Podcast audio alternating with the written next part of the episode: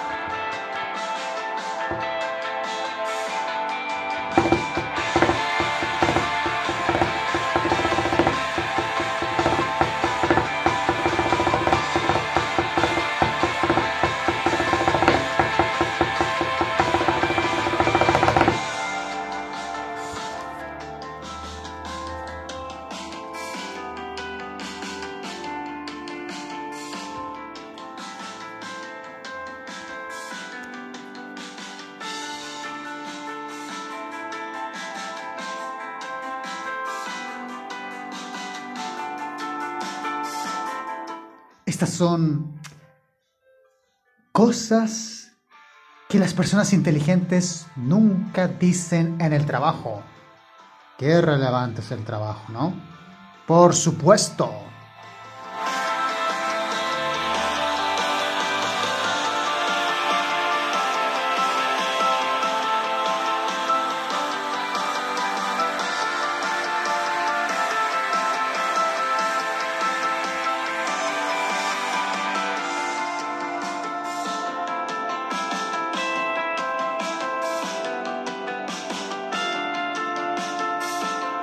Adelante, adelante, adelante, adelante, siempre para adelante. Sí, agradezco un poco el trabalenguas que hice. Concluimos ahora esta partida doble de episodios. Ahora con este tema de cosas que la gente inteligente nunca dice en el trabajo qué relevante es el trabajo, como te lo venía diciendo. Diversas experiencias, comunicaciones, personas, mentalidades, eventos, asignaciones, cargos, etcétera, que se presentan en lo laboral. Prácticamente todos y todas entendemos, bajo cualquier tipo de trabajo que existe, como empleado, emprendedor, inversionista, dueño de negocios, comunicador, relacionador público. Es un trabajo.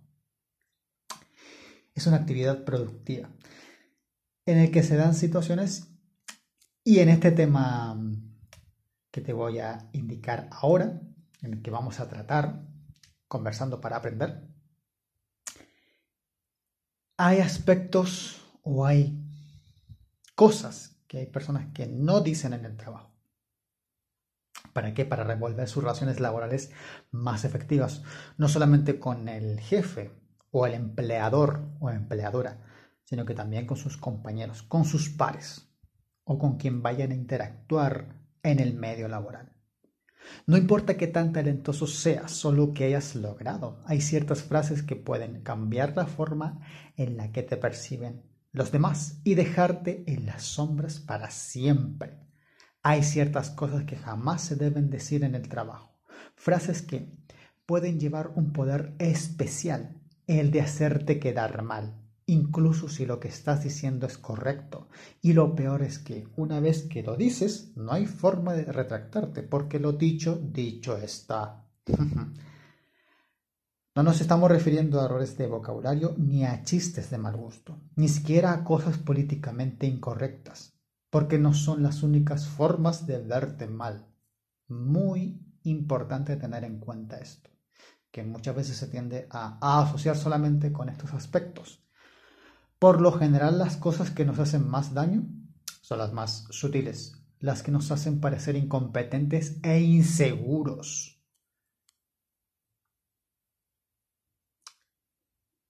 Entonces, hay ciertas frases que pueden cambiar la manera inmediata, o mejor dicho, de manera inmediata la forma en que te perciben los demás, tu entorno, el resto,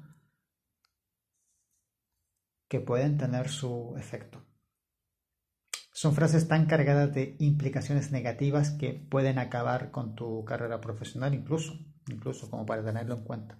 No hay que subestimar el trabajo, también lo digo por experiencia, no hay que, como en el fondo, tener este exceso de confianza. Todos los excesos son malos. Hay que tener confianza, pero no en ese exceso.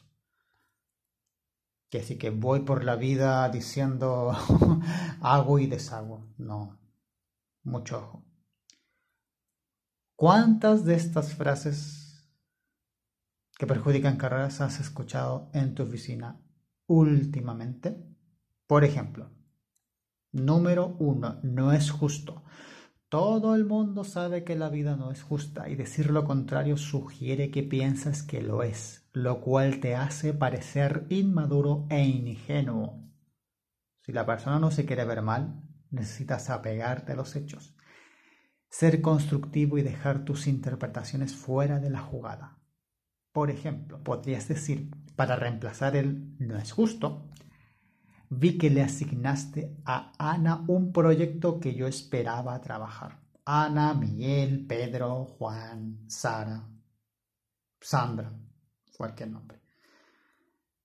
¿Me podrías decir qué factores tomaste en cuenta para esa decisión?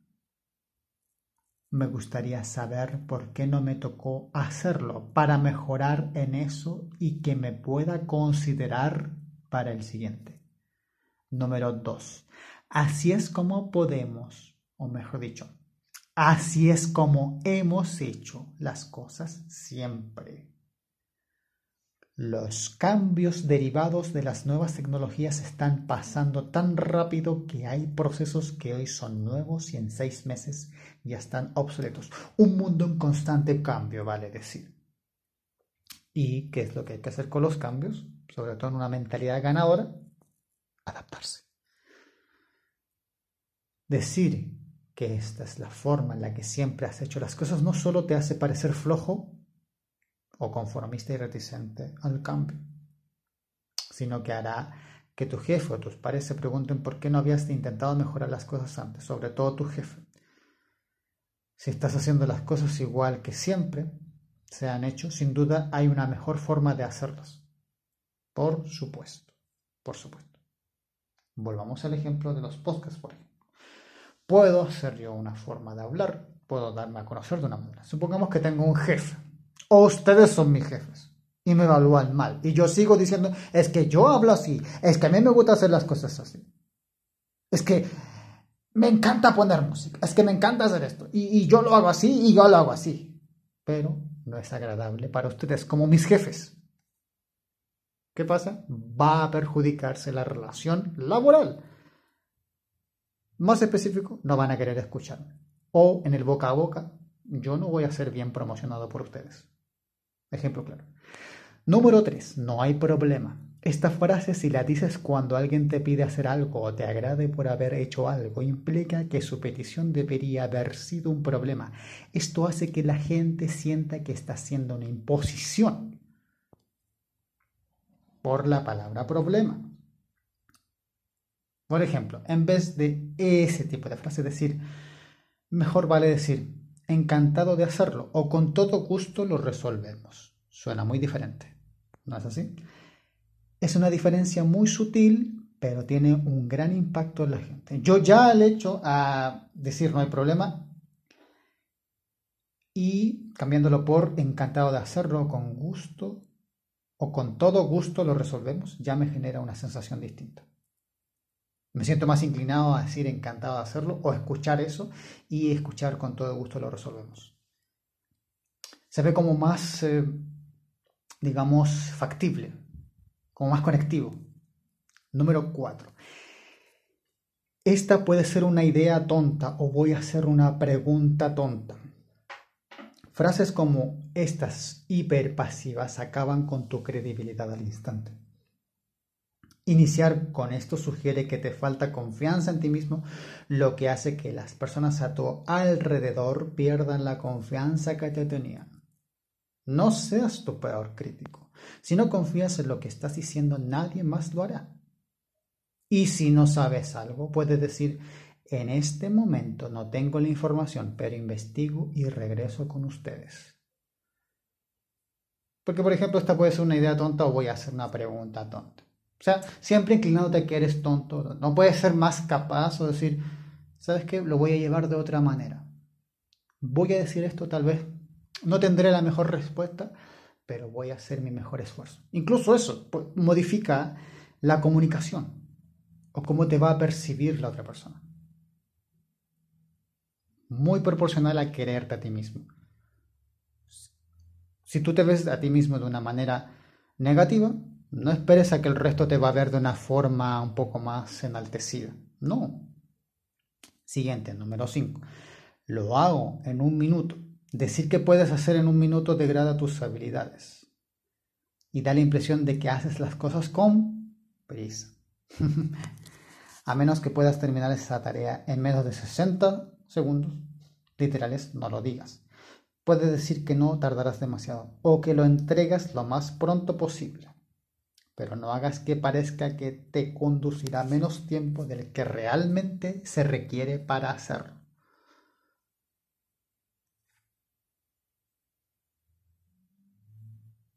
Es como, por ejemplo,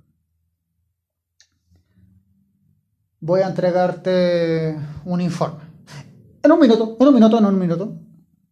Necesito que ese informe lo hagas bien. Yo no necesariamente quiero escuchar que si lo vas a entregar rápido.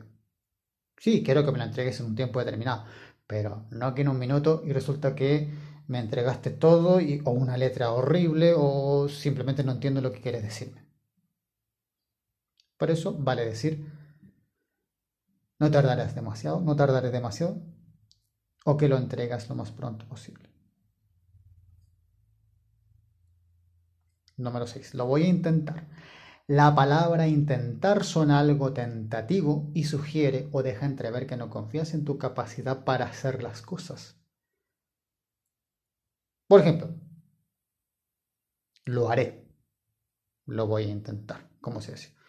En vez de eso, lo haré. Lo hago. Voy. Confianza. Genera confianza. Incluso lo haré, ya el pecho se enaltece y como que se endurece, te pone firme o lo voy a intentar inmediatamente. Una persona que es altamente perceptible ya, ya siente esta energía en este, este, tipo de frase. La diferencia de energías. Hazte responsable de tus capacidades. Aduéñate de lo que puedas hacer. Si te piden que hagas algo, comprométete a hacer u ofrece una alternativa. Pero no digas que lo vas a intentar porque suena a que no vas a intentar con muchas ganas. Si vas por algo, ve a por todo. Número 7.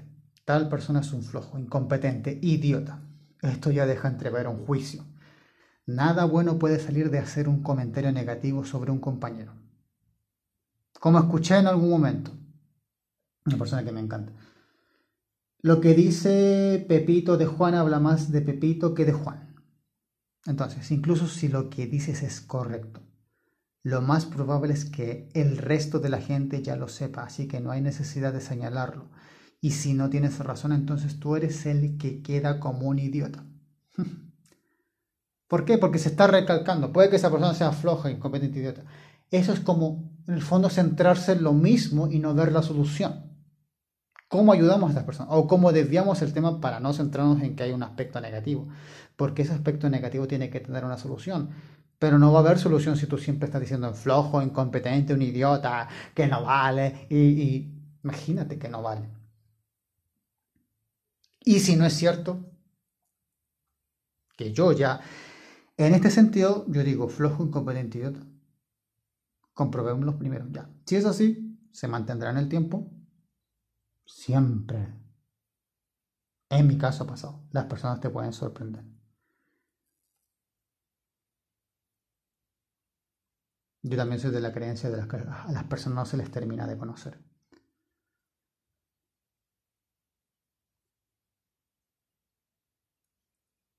tal como decía esta frase, con estas palabras que ya te mencioné, flojo, incompetente, idiota. Si no es cierto, tú vas a quedar como ese tipo de personas. Siempre habrá personas groseras o incompetentes en todos los trabajos todas las labores y lo más probable es que todo el mundo los tenga identificados. Si no puedes ayudarlos a mejorar y no es tu decisión que sigan en la empresa, entonces no ganas nada exhibiendo su ineptitud, porque al hacerlo vas a dar la impresión de que le estás buscando fallas a los demás para maquillar tus propias fallas.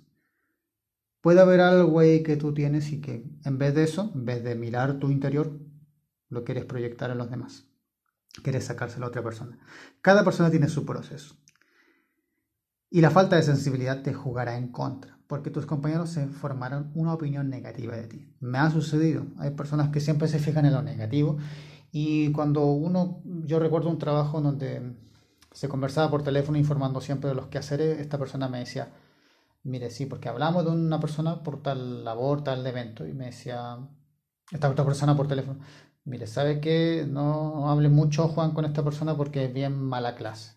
Siempre está como tirando para abajo. ¿Te fijas? Entonces, ya esta persona independiente, independiente de la persona, por expresarse de tal manera, ya genera este círculo de parte de los demás.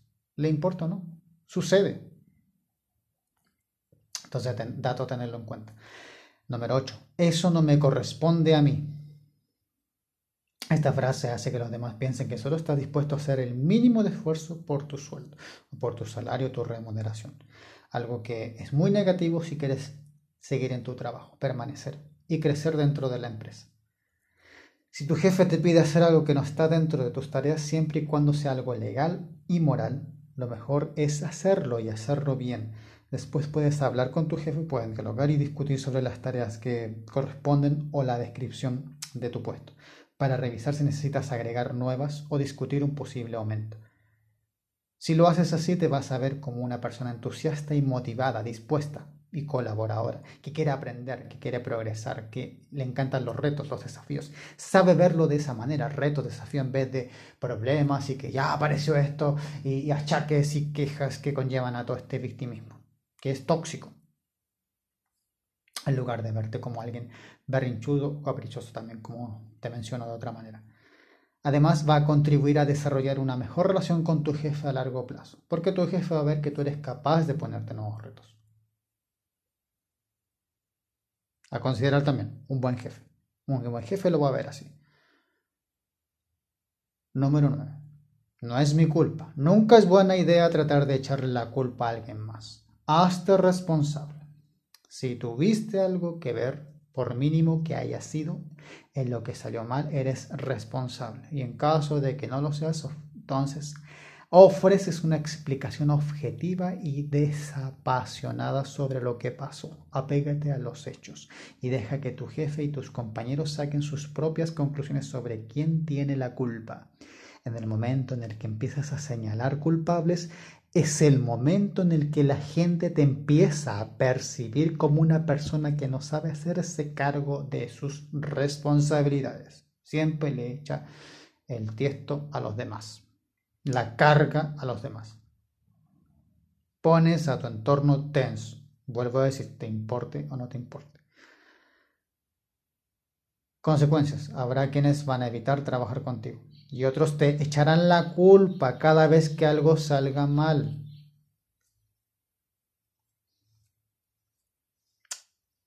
Acto tiene consecuencias. Siguiente, número 10, no puedo. Por lo general, a la gente no le va a gustar escuchar que no puedes porque no lo, que entienden es que no quieres. Decir que no puedes sugiere, va o deja entrever o significa que no estás dispuesto a hacer lo que haga falta por el trabajo. Si realmente no puedes hacer algo porque no te consideras capaz para hacerlo, ofrece una alternativa entonces, como mínimo, en lugar de decir que no puedes. Di en el fondo lo que sí eres capaz de hacer. La sinceridad siempre en ese sentido contribuye bastante. En lugar de decir no me puedo quedar más tarde, di puedo llegar más temprano el día de mañana. ¿Te funciona? Un tipo de conector importante para entablar un diálogo. O en lugar de no puedo sacar ese reporte de aún no sé hacer ese análisis, ¿hay alguien que me pueda enseñar para hacerlo yo solo la próxima vez? para poder en el fondo dar una alternativa, pero que en el fondo lleve a que puedes realizar tal gasto. No inmediatamente, no, es que yo no sé. Afecta las relaciones. Trabajo que sea, trabajo que sea. Finalmente, odio este trabajo, número 11. Lo último que quieres escuchar en la oficina es alguien quejándose de lo mucho que es su trabajo. Por ejemplo, tú vas en positivismo o tuviste una jornada, supongamos que lunes a viernes y el fin de semana estás eh, libre, porque, bueno, se, se considera los tiempos actuales, pero hay personas que siguen en sus labores, por supuesto, no les queda otra alternativa que trabajar, o hay otras que no, no, no están en el, ámbito teletrabajo o bien trabajando desde su casa de forma virtual. Hay personas que siguen saliendo a, los, a sus trabajos respectivos. Entonces, tú el fin de semana tienes descanso, después vienes cargado de positivismo y vas al lugar de trabajo o hay un tema sensible que hay que saber proceder en esta situación, hay que saber emplear las palabras adecuadas, el comportamiento, cómo abordamos este tema y aparece siempre el quejumbroso, la víctima, que lo digo personalmente también, no, no, me gusta para nada la persona que siempre se está quejando, que, que, que odia esto, que, bueno. Y este hacerlo, o mejor dicho, esto te etiqueta como una persona negativa y reduce la moral del grupo. Los jefes se dan cuenta rápidamente de quiénes son los elementos negativos que están afectando la moral de sus equipos y saben que siempre hay personas más entusiastas que podrían reemplazarlos. Totalmente. Totalmente. La actitud muy trascendente. Muy trascendente. Como para poder concluir Eliminar estas frases de tu vocabulario te traerá muchos beneficios. Estas frases suelen pegársenos casi como muletillas o frases clásicas, o digamos una cotidianidad. Así que tendrás que poner mucha atención para detectarlas y evitarlas hasta que hayas creado el hábito de no decirlas. Vamos a repetir todos los puntos. No es justo. Así es como hemos hecho las cosas siempre. Te voy a mencionar las que no hay que decir. Personas inteligentes no dicen este tipo de frases en el trabajo. No es justo. Así es como hemos hecho las cosas siempre. No hay problema. Esta puede ser una idea tonta o voy a hacer una pregunta tonta. Lo hago en un minuto. Lo voy a intentar. Tal persona es un flojo, incompetente, idiota. Eso no me corresponde a mí. No es mi culpa. No puedo. Odio este trabajo. En vez de odiar este trabajo, por ejemplo, si quieres evitar esto, si, eres capaz de, hacer una introspección en ti mismo. Agradezco por este trabajo porque tengo mi dinero. Soy remunerado por la actividad que realizo. Doy gracias por eso y de acuerdo a tu creencia, Dios, Buda, el universo, todo. Agradece. El no puedo, voy a buscar una alternativa. O en el fondo hay alguien que me pueda orientar en este sentido para poder en el fondo llevar a cabo esta, este cargo o esta, esta labor que me están asignando eh, así en, digamos, como algo nuevo o en el caso de los horarios, puedo llegar más temprano, el día de mañana te funciona. O decir, aún no sé sacar ese análisis en vez de decir, no, no puedo sacar este reporte. Porque si otra persona pudo, porque tú no vas a poder, o no es mi culpa. Hacerte cargo, sí, soy responsable. Eso no me corresponde a mí. Se te asignó eso y eso tienes que hacer. Tal persona es un flojo, incompetente idiota. Eso va a hablar más de ti que de la persona. Aunque eso sea así, no te concentres en eso, no enfoques tanto tu energía en eso. Y si no es así, vas a quedar tú como esa persona, más encima como alguien que deposita su energía en hablar, en hablar, en hablar. Si vas a hablar, habla cosas positivas, así como por ejemplo dar una, por ejemplo, un tema digital, un seminario, un tutorial, una sesión un, en vivo en Instagram, un, live en Facebook donde ayudas a los demás, contagies con tu buena energía, un podcast, algún blog, hay miles de cosas. Lo voy a intentar. Lo haré, lo haré. O haré mi mejor esfuerzo. Lo hago en un minuto, te lo repito. Lo voy a hacer, en el fondo, no voy a tardar demasiado. Lo entregaré lo más pronto posible. Pero que deje entrever de que lo vas a hacer bien, no que apuradamente, porque quieres salir luego del tema. Esta puede ser una idea tonta o voy a hacer una pregunta tonta. No tendré la mejor idea, pero buscaré una mejor información para aportar algo mejor. O en cuanto me, me voy a informar mejor en este aspecto y volvemos a conversar. No hay problema. En vez de eso, encantado de hacerlo o con todo gusto lo resolvemos. Así es como hacemos las cosas siempre. En vez de eso, puedo aprender algo nuevo. Sí, reconozco que lo hacía de una manera, pero sí, voy a, digamos, voy a, a permitir que, voy a permitirme hacer algo nuevo también. Eso da confianza. No es justo,